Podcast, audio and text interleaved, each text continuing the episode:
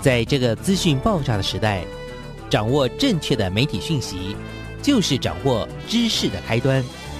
不论是电视、报纸、杂志、广播，还是像网络一样的新兴媒体，都欢迎来做客。媒体来做客。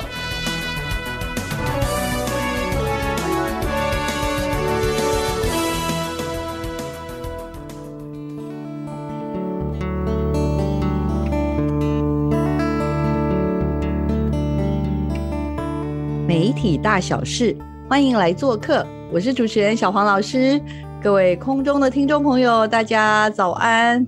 礼拜一的上午啊，哇，真的是很适合，很适合用一个好故事，用一个有正能量的故事呢，来开启一整周的我们的正向生活。那这礼拜呢，我要带听众朋友去哪里呢？其实坐一趟火车。我们就可以到。我们今天要去花莲，带着听众朋友，我们一起去拜访花莲的山月村哦的一位这个很棒的朋友。他好特别哦，他是跟着一群的原住民的好朋友在一起，可是呢，他却是我们的所谓的白浪，也就是我们的汉族哦。那更好玩的是，他都称他自己是所谓的村长。到底这个山月村，到底这个村长呢，他有什么样的故事？那其实很多很多的媒体都报道过他，也介绍过他。可是呢，小黄老师因为在这两年呢，有机会跟一群朋友，呃，来回了几趟山月村哦，就真的觉得好特别。山月村是一个有故事的人，那村长就更不用说了，还是更是一个 会说故事，自己也是很有故事的人。好。我们来欢迎一下我们今天的受访者，也就是我们的山月村的村长郑明刚郑村长。来，村长好，好好，比亚鼠你好，嗯，村长介绍一下。哎呀，你怎么没事去跑到花莲的山月村去当村长呢？来，请说。其实我每天晚上都有晚会嘛，我每天的自我介绍都是我就是那位传说中。最不要脸的村长，为什么不要脸呢？因为这个地方啊，我们花莲县秀林乡啊，这么多个村，每一次选举都非常的激烈，那我都不要选，我就说我就宣布当选，所以我是不分区的哈啊。那还有一个，我就是会讲说，我也是全国眼睛最小的头目啊，因为我们这里的头目啊，泰鲁格族都是眼睛很漂亮，鼻子很挺，都是双眼皮啊。只有我是眯眯眼啊，所以是全国眼睛最小的头目啊。OK，所以您是我们所说的白浪，也就是汉族。但是呢，你没事呢，就跑去花莲的一个泰鲁格的部落里面的一个村子，叫山岳村，然后去当了村长。但是我想听众朋友还是搞不清楚山月村到底是干嘛的。然后，因为像小黄老师是有机会去，因为这个我们的好朋友推荐嘛，说啊这个村实在太美了，不但要去住，最重要是晚上的晚会一定要参加，因为整个这个表演还有村长的故事真的不能错过。所以村长可不可以跟我们介绍一下山月村是一个什么样的场域？然后。你又为什么跟山月村有这个，还有跟泰卢阁结下这么深的缘分呢？是，其实我是从小在高雄出生嘛，我叫郑明刚，冈山啊。然后后来爸爸的部队移到清泉岗，移到新竹。那时候因为信仰天主教，那教会里面就很多文面老人，班上大部分是客家人，就几个原住民，几个外省人。但是我就特别喜欢跟原住民在一起。后来慢慢念书，念到国中了，糟糕！因为家里有八个小孩，家里就很穷啊。以前眷村嘛，那几个姐姐都很会念书，结果要来毕业旅行，我妈说：“你功课那么烂，你姐姐背着你在缝衣机上做功课，都没有参加毕业旅行。”我就不敢讲。结果全班只有我们几个，还有几个原住民家庭不好的。没有参加毕业旅行，哇！毕业旅行就是来花莲呐。那同学回来跟我讲，哇，那个峡谷啊，走苏花公路啊，那个泰鲁阁一直讲，所以满脑子就是花莲这样。那国中毕业呢，因为我功课不好啊，我自己心里很清楚。正好邻居啊，他们有一个小孩在台北学那个冷冻空调，他说公司有招收学徒，我就说那我要去。我在家里啊，就等于头抬不起来。眷村都是比功课的嘛。嗯，好，要有一技之长，我就去了。一个人跑到台北，我姐姐念师大跑来看我，说还是要念书。那是在中山北路嘛，旁边有一个大同工学院，那有夜间部啊，叫我去考。啊，好吧，反正也考不上，就去考吧。就果然是考不上，考不上。但是呢，有其他的学校啊，不好意思啊，我现在讲出来啊，东西南北。东方西湖南强太北，其中有一个学校，他有通知给我说，你的分数可以到我们学校，那我就去念了哈。念了夜间部电工科，哇！我突然才发现，我们不爱念书哦。晚上电工配管配电，以前没有电脑，可是那种接电啊，叫 YLETA 启动这些，我很有兴趣。啊，白天学冷冻空调，就学了很多。可是我念夜间部啊，那时候叫西湖工商。那时候有救国团的暑假寒假的活动啊，我是抢着报名，那个教官都认识我，怎么又是你？我要参加什么叫做中横践行，参加东海岸践行，我觉得他来花莲就吵着要来这样的。那时候践行的时候也碰到很多很自卑的事情，因为我身体很好啊，女生都走不动，我帮她背东西啊，那些都一直问我哪一个学校，哪个学校，我都不敢讲。因为他们都是北一女啊，哇，我吓死了！因为我姐姐在北一女教书啊，然后，他们讲，哎呦，你怎么念这个，跟你姐姐差那么多，我都不敢讲啊。然后结束了以后，是啊，通讯录啊，还在办什么，要去夜游啊，参加什么践行啊，都叫我参加，我都不敢去，因为我不敢透露我自己的身份啊，对吧？但是我就很认真做。那毕业以后。我就负责新竹科学园区的一些案子。那时候台湾经济起飞啊，负责冷冻空调，哇，薪水就很高。嗯，本来要念夜间部，有考上龙华工专，结果也不念。但是呢，你没有念专科叫服兵役嘛？那服兵役糟糕，一抽签海军陆战队三年，哇哦，只好去当兵啊。那服兵役啊，又把我分发到陆战队士官学校，专门练跆拳。我是跆拳班的，在里面又待了一年多。我们那个年代啊，归国华侨双十国庆，我们忙死了，几乎每天表演，要不然就到中华体育馆来表演。但是里面有一半是原住民，哇，他们好像没有心脏，好像就每天跟他们在一起这样子哈。当然退伍以后，我就急着要开空调公司，我要证明给我爸爸看。他说没出息，我就赚钱给你看哈。我很急，我就开了一家叫国钢冷冻空调，嗯，很认真做。后来才知道我冲得太快，人际关系不好，因为我做的工程呢都是转包了，转包再转包，他身体就不好，也没有结婚嘛，没人照顾，开了两年就赔了一点钱，就把它关了。哎，台北仁爱路福华大饭店六百零六间，他有应征空调工程师，所以我就到福华饭店来应征。虽然没有大学毕业，可是我有甲级技术士，就进了饭店业啊。什么都学，我又去考锅炉执照，配合美工这些等等。经常有人在问我，你在福华饭店有学到些什么？其实我当然要感谢常董一直提拔我。最主要还有政治人物，那时候我最喜欢的政治人物叫做毛治国先生。为什么？因为他那时候是观光局局长，他发明了台北灯会。以前的灯会都在台北，然后因为我负责这个跟美工配合。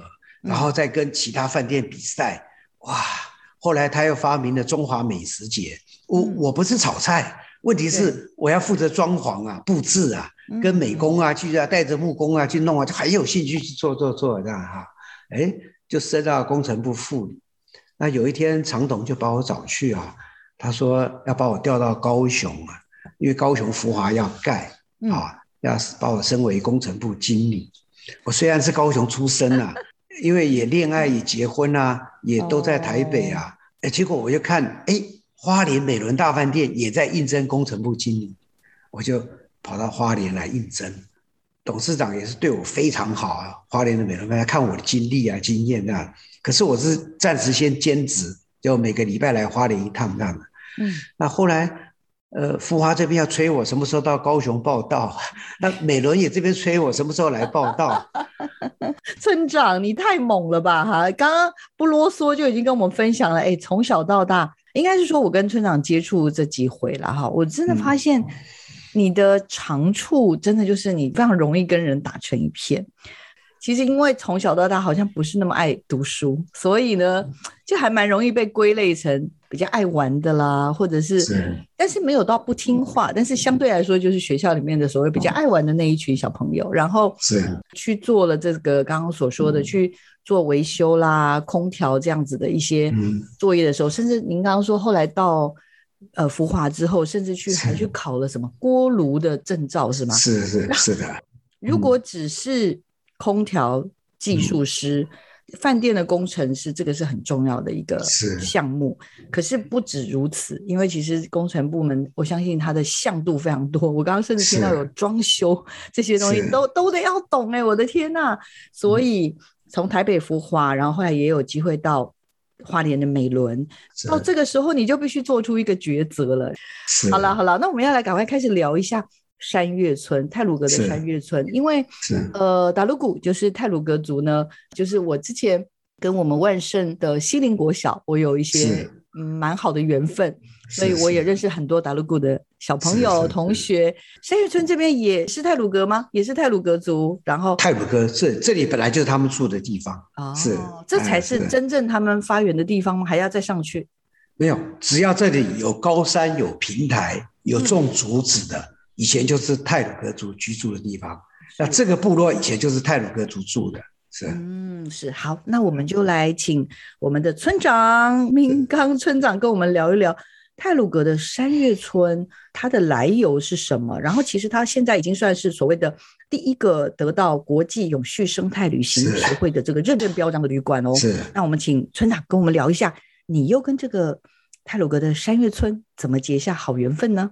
这个地方是泰鲁格国家公园，也是内政部营建署第一个他们的实验室的要委外像 BOT、OT 的这个案子啊。那个时候他们就认为说，虽然国家公园是保育的，但是可以做适度的开发，以生态保育为主。但他们已经盖了三十二间，但是呢拿不到旅馆执照，也不能当民宿，所以就公开委外经营。那委外经营，他行文给我们花莲各大饭店，一定要有旅馆执照才能标。那我是代表美伦饭店来看，可是美伦饭店看了以后，感觉到这个地方实在很有特色啊，因为我们在饭店待很久嘛，知道一定会吸引外国人来啊，又有文化内涵。但是我们就开会啊，可是报表财务部第一个就说这里很难经营，因为只有三十二间，因为我们做饭店哦。你八十间、一百间，你请的人啊，比如说柜台请了十个，你八十间、一百间跟三十间是一样的，然后每年要付给国家公园差不多五百万，营业额还要抽三趴，所以财务部报表就说这个地方不会赚钱。那我们的业务跟柜台，哎呀，他更是他说，哎呀，只能一部游览车啊，根本接不了什么客人啊，啊，就说啊，实在房间数太少。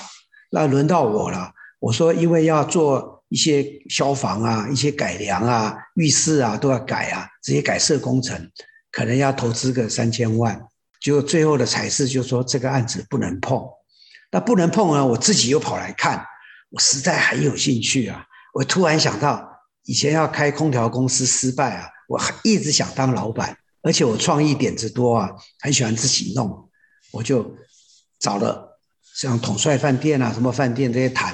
说我们来合作来标，可是大家的评估都说这里很难做，做不起来啊，做不起来。后来找到立德，立德也是好朋友，哎，他有标这个溪头啊、鹿港的经验啊，太棒了。他说好，我们来合作这样子啊，就立德帮我写这些标案。那天来简报，我很紧张，因为我查有十七个业者买标单，结果来投标呢，一简报完，哇！处长就说：“恭喜得标啊！”我说：“怎么那么快？”他说：“没有人来啊，所有饭店只有你们一家来的。”就大家买了标单，但是回去算了一下，应该是挣不到钱，是这样的概念吗？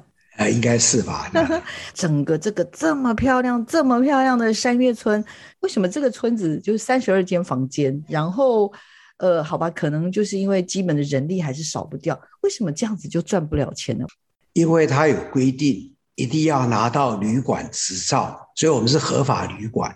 那合法旅馆里面它就有规定的，比如说我们的这个一个餐饮部，光厨房师傅、内场、外场、房务部、维修，还有柜台、财务部、人事部，哇，这些人员不得了，所以随便算一算，大概都要四十几个员工。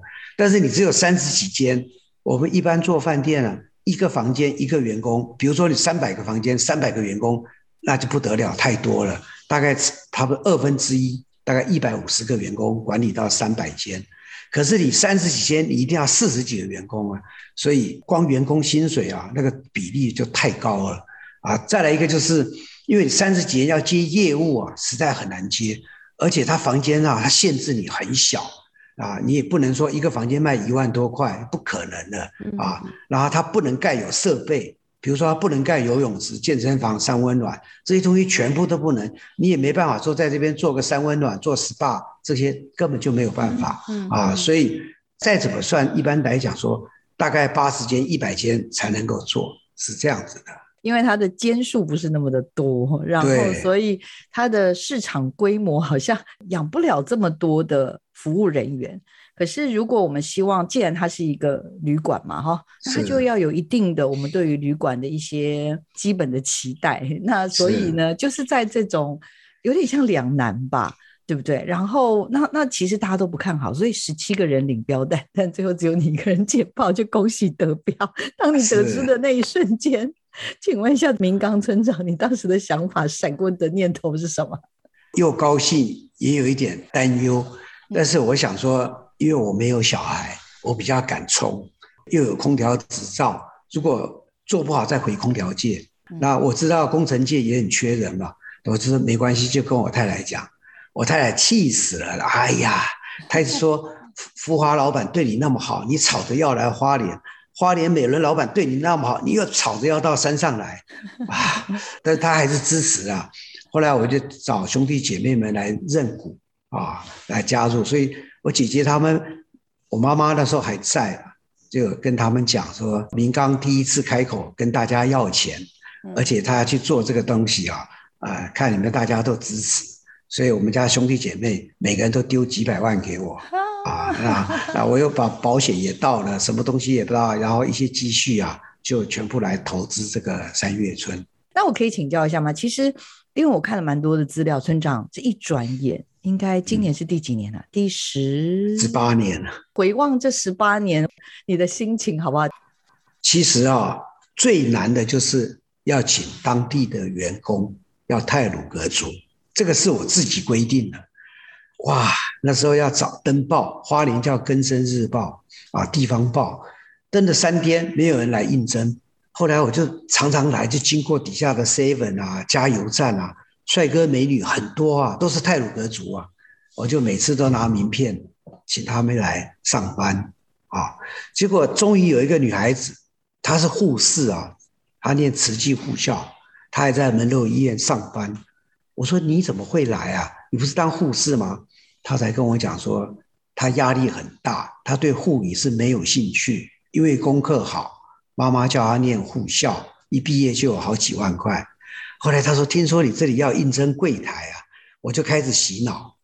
我说你在医院看到都是生老病死啊，你心情会不好。你来这里是来度假，你会很快乐。”啊。他说：“真的吗？”我说：“真的啊。”然后就开始说：“你男朋友呢？刚退伍，然后弟弟妹妹、哥哥姐姐、朋友同学、阿姨姑姑是这样子找进来的啊。”那我就坚持一定要泰鲁格族才可以来，是这样的，是。嗯嗯。那当然，后来族人。当然，刚开始来的时候，有的上班有一些，因为泰鲁格族很多男人哦，很还是那种猎人的传统，喜欢到山上去打猎啊，啊绑钢筋啊，做板模啊，有时候吃点槟榔啊，喝酒啊这样子。但他做事很认真，可是糟糕，有时候突然间他就不来了，也跑到山上去打猎好几天才回来。嗯，那我一直劝说，站在他们的立场去想啊，然后又关怀他的家里发生任何问题，我都要去帮忙。嗯，站在同理心，最后一个叫做尊重啊，所以我们每年也杀猪办祖灵祭。嗯，哎，一段时间，一年、两年过去了以后，能够留下来的泰鲁格族，都是他们家里最优秀的，都是他们家里照顾妈妈、照顾家里，因为爸爸有的很早就往生，照顾什么弟弟啊，弟弟还是个猎人，可是他就是非常有责任感。我的员工都是这样子的。我一想说这些孩子们在这里，那我要更照顾他们啊。他都是他们家里最优秀的嘛，所以就把我们当做孩子啊。所以晚上呢也开始表演，表演呢当然有另外补助费用。然后我们就找到他们的弟弟妹妹啊，爸爸妈妈全部来这边表演。嗯，那刚开始爸妈也都会来，因为我们的表演费啊。那小朋友啊，我不敢给他嘛，是会给爸妈嘛。后来爸妈反正你会给我，他自己也不来，就叫叫小孩子来，快点快点，听村长的，赶快去啊！因为生意越来越好啊，那有人住三天两夜，有人住四天三夜啊。嗯嗯。所以我就跟主厨要求，我的主厨也是泰鲁格族，我说每天晚上餐要不一样，要有变化，因为只有一个厨房，每天晚上晚会节目也要不一样。所以有 A 团、B 团、C 团这样子乱下来的。那我一直跟员工讲，村长是饭店专家，任何事情我们要站在客人的立场去想，要不然他来这里会觉得什么设施都没有。嗯，我就主打发呆，他不能一整天都发呆啊，然后到时候都跟我讲发霉了怎么办？这样子，所以太可爱了，太可爱了。其实山月村的故事啊，我也希望啦，透过今天的广播节目，能够让更多听众朋友，呃，认识。我觉得不只是认识村长，最主要是认识山月村以及我们泰鲁格族的伙伴们。那因为在村长的带领之下，其实有。呃，将近十八年的时间，也从刚开始只有一位护理 师的这个姐姐呢，然后后来慢慢慢慢展开了这一系列的这样子的一个对于这块土地、对于山月村这个部分的一种支持啦。但是我们其实都会感受到，就是这个空间、这个氛围，它其实是充满了泰鲁格族的精神。然后我相信也得到祖灵的庇佑，不管从。服务人员，还有食物的设计，然后甚至我自己也看到演出的这些年轻人，其实对于这个文化的尊重。那像刚刚所说，我们这一路以来，我觉得只要愿意等待，然后我们只要呃，我们只要相信，我们只要彼此互相能够尊重，我们总是可以在这样的一块土地上长出一个我们大家所共同愿意看到的一份美好。甚至对于整个这个 山林里面的祖灵的一种尊重，哈，这是我感受到的啦。那我们是不是可以请我们的村长来跟我们聊一聊啊？我们花莲呢，你看又有地震又有台风，所以呢，一路以来这十八年不可能就像风平浪静。来跟我们分享一下发生了什么事情，更让村长 觉得我们是受到了祖灵很好的庇佑。我们的所有的员工，包括村长在内，百分之九十以上，我们都是基督徒。按照道理说，我们这种基督徒是不能够信仰其他的神的。但是呢，我觉得奇怪，这里的泰鲁格族为什么每年都有所谓的感恩祭，就是祖灵祭，而且每年都要杀猪祭拜祖灵？他们的仪式很简单，就像我找员工来的时候，他的阿妈以前住在这里。他就跟我要求说，我们正式营业开幕那天要杀猪。我刚开始也吓一跳，后来慢慢了解，原来啊，他们这里订婚要杀很多条猪，甚至于有重大的庆典一定杀猪。然后呢，我们开幕的时候呢，杀了一条猪呢，那个阿妈把我带到竹林里面挖了一个洞，然后倒了一点小米酒，叫我把它埋起来。他在旁边做了很多祝祷，其实。因为他不太会讲我们的这种话啊，他的小孩帮我翻译，说阿妈在祈求祖灵能够保佑这个地方，保佑这里。哇，我觉得真的很灵，因为我们要知道，只要台风从利乌西登陆，这里就非常惨。那这条路啊是挖出来的，有时候用火药去炸的，只要是好大雨，台风一定会落石，一定有土石流。看我们每天上下班这么多员工。曾经有一次最严重的，就白沙桥段，我被困了二十八天，但是员工都平安。所以呢，我们每年都杀猪，每年都做这个对这个祖灵的一个敬畏，无形中就感觉到，哇，真的哎，经常有很多观光客啊或者神啊在路上啊，什么时候会受伤啊？我们的员工通通不会。无形中每次找不到员工的时候，又会有新的员工进来，而且现在员工很稳定。这个祖灵啊，好像很有效哎，哇，不但影响他们，还影响到他们的家人。嗯，所以这边的家长都非常支持村长。请教一下村长，您刚说碰到最严重的那一次，在山上被困了二十八天，哎，这件事情很恐怖哎，这二十八天怎么度过啊？来帮我们分享一下好不好？其实我们刚开始那天也有客人住在这里，结果当这个路垮下来以后，我马上跟那个马老师，一个马继康他的团要去爬山的，我们就开始赶快研究，赶快调车子从南头跟宜兰二十人巴士绕山来三玉村把他们带走。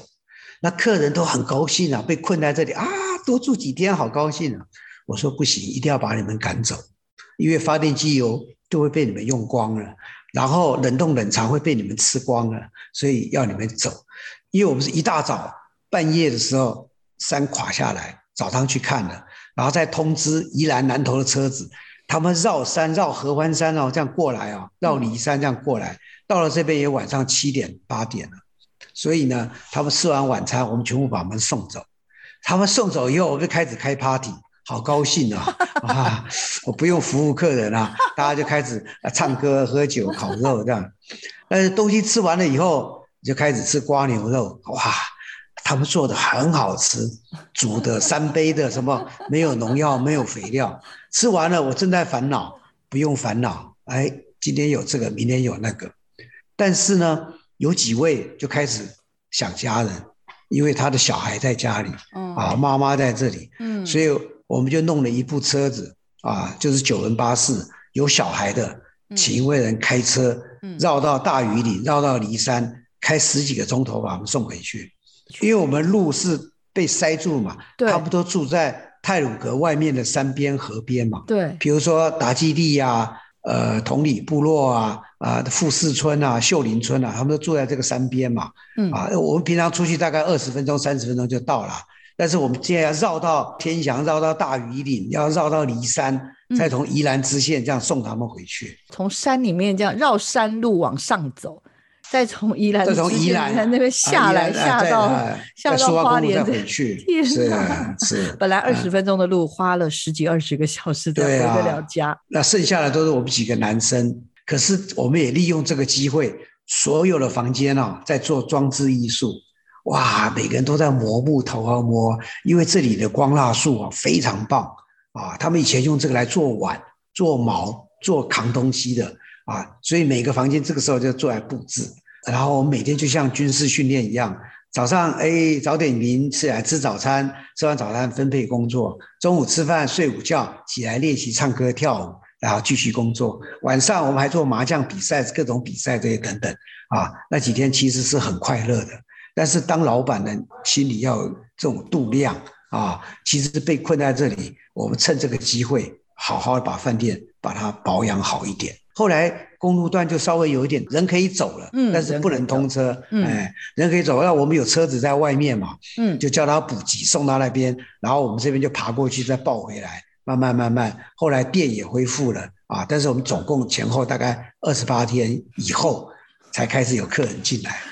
天呐，将近一个月，对不对？是啊，因为我们这里其实每年的台风、地震，就像我们上个月的好大雨，嗯，花莲下雨，我们就马上就封了。不是我们要封啊，是国家公园这个公路段泰鲁的公路段，它要封路啊，任何人不准进来，只能出去。然后几点以后，双向全部不准出来，他考虑到整条路的安全。嗯，所以我们这里常常会停止营业个三天、五天、八天、十天。我心里想说，哎呀，这个都没问题啦，就趁机会保养休息。但是这一次的疫情，哇，是我历年来所有天灾里最严重的一次。但是我也借这个机会，马上厨房换瓷砖啊，平常排水不通的开挖，赶快来挖来弄，然后整个饭店整个里面全部做一个大大的整修来装潢。我经常在讲说，跟员工讲。这老天跟我们讲说，这个时候是要我们来趁这个机会来做的，这样。所以，即使是经历了一次又一次的挑战，但是在祖灵的庇佑之下，度过了好多好多次的，不管是台风啦，或者各式各样的这种气候的挑战。其实村长真的在经营管理上也 非常非常有独到的一些做法。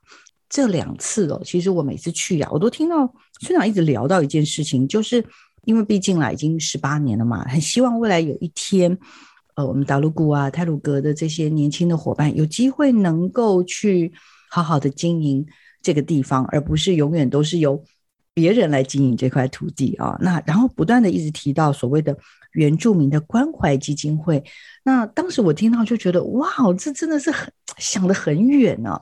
那这整个的思维到底是怎么回事？然后为什么做旅馆经营，经营到最后竟然还会有一个什么什么基金会啊、协会这种？我其实非常非常的吃惊，这又是怎么回事呢？是不是傻人有傻福啊？因为呃，我经营差不多第三年，真的很辛苦，都在赔钱，而且全部用原住民员工，那时候也不稳定，然后又碰到这里的台风有土石流，那我又要帮忙他们。那时候经济上又很困难，哎，运气来了，我在美伦大饭店就认识了一个智邦科技的一个董事长，叫黄安杰黄董事长，他跑来看我，他在住，他说你要帮忙他们，然后他跟我讲说他在新竹啊，那个时候九二一啊，五峰啊上面的原住民他帮忙很多，坚实等等这样的，他说他有一个基金会，里面就帮我设了一个专户。叫做三月村原住民关怀专案，然后他叫他的那个基金会负责人来找我，那就给了我一笔钱在里面，说这边有需要的我就去帮忙。那我就只要有这边有受伤的、掉下来的啊，或者是土石流的啊，或者房子烧了，有任何意外就急难救助就去帮忙。那帮忙以后呢，那我们就开始有表演了。我也不希希望说每次都要用他的钱嘛哈。那我想说。呃，我们就义卖我的 CD，那个时候还没有网络啊，CD 很好卖哈，就卖义卖所得全部捐到我们的这个关怀基金，然后就开始晚上要晚会啊，那晚会我当然有给晚会的小朋友或者家长一个费用在，可是最后呢会有一个小费，因为我们的这个小朋友的钱啊，通通只有父母拿得到，他们拿不到，后来想说争取一个小费啊，可以分给他们。那小费的一半就要捐到我的关怀基金，那一半呢，就当天的小朋友就给他们做平均这样的。那这样乱了很多年以后，那志邦就跟我讲，那负责这个，他说村长，你现在有能力了嘛？我看你呀，经常都把钱存到我们的基金会里面了，然后你用的也很好。他说你可以独立啊，不要那么麻烦，因为我每次还是要汇到新竹，再跟新竹那边提钱这样子。嗯嗯嗯。啊，他就说你自己成立啊，他就教我。跟花莲县政府社会局这边成立一个关怀协会啊，然后自己成立一个三叶村原住民关怀基金，哇，也好几年了，没有想到这个我们社会局啊，就对我非常大的鼓励跟跟赞许啊，啊，你做的非常好，因为他看我们的钱进啊出啊，帮忙这个谁死掉谁意外谁生病怎么样，我们就一直做这个嘛，然后又回馈给当地的文史工作室，因为。尤其这两年啊，哎呀，自从疫情以后，然后大陆观光客自由行的没有来以后，包括香港人、马来西亚、新加坡的华人都不能进来嘛，哦，所以他们的那个文创品根本就卖不掉，因为主要的商品还是外国人喜欢买啊，底下编织啊、木雕啊、做这些的东西，所以我就开始回馈他们。从第六年。那时候我就知道，再不办就来不及了。我把台湾还在的文面老人通通请来，那时候也花了很大的工程。那第十一年我又办了一个哈鲁格纳威的石雕像，其实也花了两百多万。但是其实他是第一位台湾的抗日英雄，因为国民政府漏掉了，只记得莫纳鲁道。莫纳鲁道前十六年有爆发一八九四年泰鲁格战役，在之前的十八年，哈鲁格纳威带领的族人跟日本人不断的打。二十三个大小战役全部原住民赢，为什么？因为没有路啊，他会进来会掉到陷阱里面啊啊！但但这是一个我认为是第一位抗日英雄，所以把它做出来这样。然后再隔了第十五、十六，我一直想我要留什么东西给他们呢？一直想不出来。嗯。后来我想说，哎，要不要来拍我的纪录片啊？三月村怎么样成立全部原住民泰鲁格？为什么会变成我们这里的外国人特别多？啊，变成一个国际的一个观光的一个度假饭店，就是因为有文化内涵，所以我想拍纪录片。可是这个导演啊，哇，他开的价格很可怕，因为我喜欢这个导演是，他拍国家公园的越泰鲁格的纪录片，嗯，他很了解，很要求，包括纹面、传统服饰这些，因为都不敢乱拍，非常小心，也请了很多长老牧师当顾问。我想请他来拍最好，我也希望从传统一直拍到现代。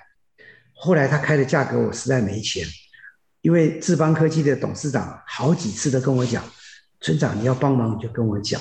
我说不好意思，我怎么会跟他开口呢？当然是靠自己啊，对不对？结果终于我只好赖他，呃，他叫 AJ 啊。我说 AJ，给我十分钟，我到新竹，让我做个简报。这里第十六年了啊，我二十年到了，我要退休了。结果他回我说，你要做什么你就做，你不要来了，我答应你了，没问题，全力支持。哇，好感动哦！对呀。所以太动人了，我就觉得说祖灵一直在保佑我这样子。是，我我觉得应该是村长的起心动念吧，因为你一一路以来的，我可以说你是很富有的人，但是所谓的富有，不见得是财，就是所谓有大房子啊，有好多好多的钱呐，感觉上不是哦。你的这个富有啊，其实是你有非常非常多支持你的好朋友，然后还有就是认同你理念的。然后像村长这么棒的人，我们应该台湾让更多人知道吧？我们有这么棒的这个村长在这里。好啦，村长，那我们这个节目呢，有个最厉害的地方就是愿望都很容易实现。所以村长，你今天可以许两个好了，甚至你要三个，我都借你许。呃，其实我现在最大最大的愿望，最大的困难工程。就是怎么样去把三叶村能够传承下去？那这是国家的案子嘛，他一定要公开招标嘛。那我们也不知道啊，啊，那招标里面内容我们也不清楚这样子。但是我当然是希望，我虽然是要退休，我还继续去做一些基金会的事情。但是这个地方要谁来负责？我现在在培养，培养这些伙伴，培养。我一直在偷偷的注意，我的去。愿望就是希望能够赶快找到一个，即使找不到了，我也要成立一个五人小组或七人小组，嗯啊，让他们来这边轮流当董事长，轮流经营。我在后面慢慢的、慢慢的就退，一直退，一直退，一直退，嗯啊，退了以后，我希望这个地方永远是泰鲁格族，永远是他们居住的地方，嗯，因为不瞒您说，我也投资了不少，虽然国家公园它盖好了，但是所有的装置、所有的布置。所有的这些全部都是以原住民泰鲁格族为主，然后很多工程的改善，我本身学空调的，嗯，所以我也得过不少的台电的节约能源奖，包括热泵、包括冷气、包括这些等等哈。那这些都是做最好的设备，把它留在这个地方。当然我舍不得给别人，希望能够全部留给我们的泰鲁格族。嗯嗯，其实就是这个愿望。村长许的愿呢，是他希望。最重要的愿望就是希望山月村能够传承，那这个传承就会是希望是由我们达鲁固泰鲁格族的伙伴们来延续这个呃这个使命。那不管用任何的形式都可以了啊，是一个人或者是几人小组都没关系。但是希望三月村永远是我们泰鲁格族的场域。怎么说？我觉得我我相信啦，人终究生命是会有一个尽头的啦。但是，但是村长，你在这个地方，从你小你现在回望嘛，哈，有机会看到那个那个小调皮呀，在竹东那个那个国小的小孩，他因为没办法来花莲旅行啊，好狱族的孩子，哎，你会跟他说什么？我觉得有点好奇。你如果你现在有机会跟他相遇的话，你会跟他说什么？我会跟他讲，呃，那个年代是没有办法，还是要听话，还是要听话这样子啊，也不敢反叛。可是现在这个时代，父母的观念就完全不一样了。所以现在的时代，所以我这里的小朋友 A 团、B 团不爱念书，跟我一样哦，不爱念书哦。我鼓励他们去念军校，去当警察。现在警校很难考哎，考到我们就杀猪庆祝啊。啊，有很多种方法，就是你想要做的。但有的想要当明星，那他们跑去台北庄敬高中念书；有的去什么什么其他一些有关于演艺事业的。但是我都跟他说，要走的路还很长，要吃的苦很多。但是永远告诉他们，吃亏就是占便宜。你现在去，人家不想做，你去做；人家不要干了，你去干，大家都推来推去，你去，最后得到最好的益处都是我们自己。这是我亲身的体验，这样子啊。嗯嗯，即使即使面对那个十岁的郑明刚小朋友，你也会跟他说。吃亏就是占便宜，是吗？对对是是。未来还有很多的很多的挑战在你前面，但是要勇敢，对不对？常常跟小朋友讲，你们要很正，正当的正，嗯啊。其实我我我个人就是从小就爱帮忙别人啊，但是绝对是站在很正面的方向啊去帮忙，而且我帮忙别人，我觉得很快乐啊，很快乐的一件事啊。所以全部鼓励小朋友，他们自己都会常常都会讲啊，村长说要很正哦，要很正，实在是太可爱了哈。我再补充一个好了。好啊，请说。万一这边有财团标到啊，那我很希望是说早一点一年就能决定大的企业家或者什么来标到，这也不是坏事。但是我要主动跟这个，比如说他们的董事长或者重要的负责人。我希望他们能沿用我的全部四十几位员工，然后全部用泰鲁格族，全部用这个方式，我所投资的所有都我全部送给他，我通通不要啊！然后我还会暗中的帮忙啊，就是第二个，万一我自己没有拿到的时候，也希望这个能够实现，这也不是一件坏事啊。因为在公开招标，可能他的定额权利金它是有一个底标在嘛，嗯，比如说他一年五百万。但是你可以自己填写，可以加分啊。那搞不好他是一个企业，他很有钱，很有财团，他就写我一年要付一千万，他的分数就占得很高了，这样子啊。所以我们标一定是底标嘛，我们也不敢去说，呃，一年要很高，所以所以后面是个未知数啊，未知数。但是我就是希望，万一财团标到以后，你能够跟我合作的很愉快，这样子。你看村长，你跟山月村的。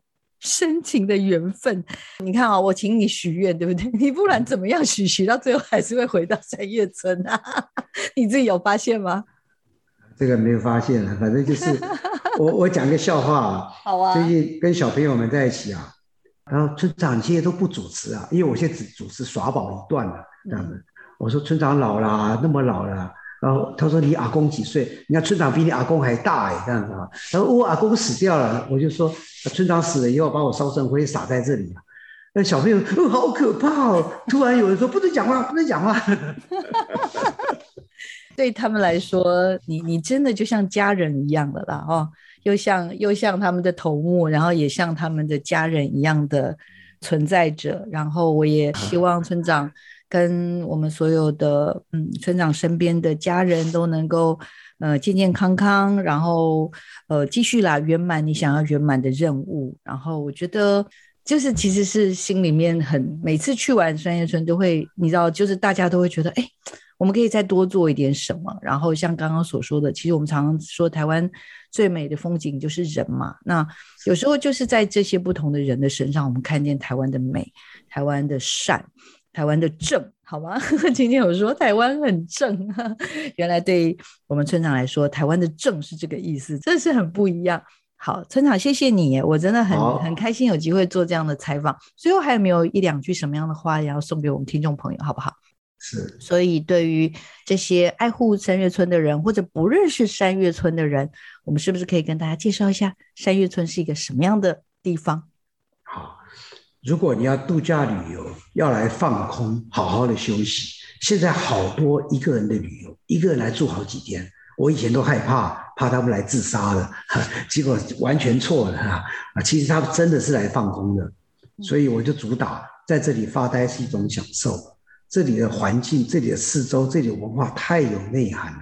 但是你要抱着说。哦，我要来游泳池，要来健身房，要来 SPA，要红酒，要白酒，要 service，非常好。那我请你不要来，真的跟你说谢谢啊，这地方比较不适合你。但是这里的自然环境不好意思，晚上屋顶会有一点声音，不是猫头鹰就是飞鼠，床铺底下叩叩叩，我们都挑高的，底下会有黄鼠狼、白鼻星，但是绝对不会攻击客人，这个是保证的啊。但是这就是自然生态。但是房间里面偶尔会有一些蚱蜢，会有一些蜘蛛。你只要打电话到柜台，柜台小姐马上来帮你抓啊，你放心，要保证安全。但是要先让你你害怕这个东西，那真的，那请你去到很多五星级的大饭店啊，比较不适合这里。所以我也不喜欢客人来到这里，他会产生一些抱怨，这什么酒店好可怕啊，这样子啊，啊，那你就干脆就不要来，我也会跟你说谢谢。谢谢村长刚刚为我们介绍哦。这就是我们每个人心目中的山月村。其实每个人到了山月村，都得到了不同的能量，再回到我们每个人呃原有的生活场域。但是山月村带给大家的，我想是更多跟自己心灵的接触吧，更认识自己。好，要跟所有听众朋友再会喽。也希望听众朋友喜欢我们这个礼拜特别为大家安排的。我与我的山月村情缘的山月村的村长郑明刚，也希望呢，如果有机会啦，大家有机会去造访山月村，或者是你觉得你可以为山月村再多做一点什么，也希望透过这个节目让大家更认识山月村，然后也希望村长跟他的所有的村民心想事成，也祝福我们的村长。我们谢谢村长，谢谢你，谢谢村长，谢谢黄老师，谢谢，谢谢。